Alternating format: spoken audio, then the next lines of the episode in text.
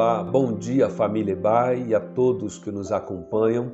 Aqui é o pastor Nathan Carvalho e este é o devocional diário da Igreja Batista Avenida dos Estados em Curitiba, Paraná. Hoje é quarta-feira, dia 27 de janeiro de 2021. Nesta semana, o tema das nossas meditações é usando as palavras em favor de dias melhores. E o texto para nossa reflexão hoje está no livro de Provérbios, capítulo 16, verso 24, que diz: As palavras bondosas são como o mel, doces para o paladar e boas para a saúde. Palavras não são só palavras, as coisas que falamos e a forma como falamos têm esse poder de impactar as pessoas e a qualidade dos ambientes onde nós nos achamos. No livro de Provérbios encontramos diversos textos que nos alertam para o uso sábio das palavras. No devocional de ontem foi mencionado Provérbios capítulo 18, verso 21, que diz: A língua tem poder sobre a vida e sobre a morte.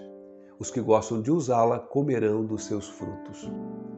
Mas há muitos outros textos, como por exemplo também Provérbios 10, verso 11, onde lemos: A boca do justo é fonte de vida, mas a boca dos ímpios abriga violência. Em Provérbios capítulo 12, verso 18, lemos: Há palavras que ferem como espada, mas a língua dos sábios traz cura.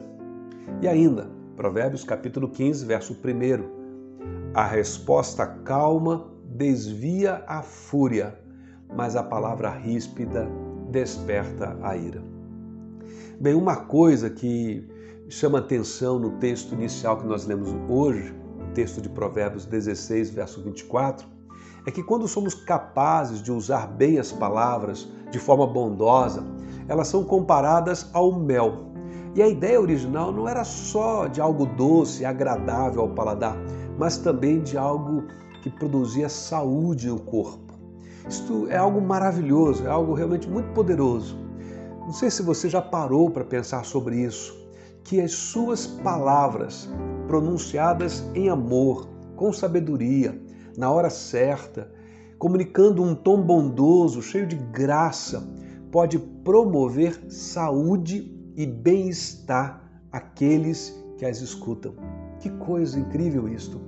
Em Provérbios capítulo 12, verso 25, nós lemos: O coração ansioso deprime o homem, mas uma palavra bondosa o anima.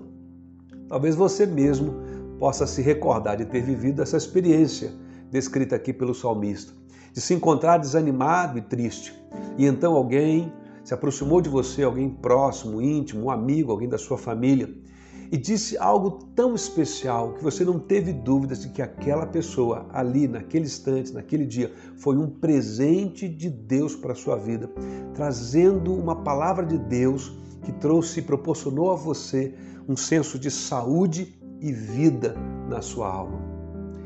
Bom, eu quero convidar você hoje a orarmos por mais oportunidades de abençoar as pessoas com as nossas palavras promovendo também saúde e vida por onde passarmos. Que seja assim, que Deus nos abençoe. Até amanhã, se Ele permitir.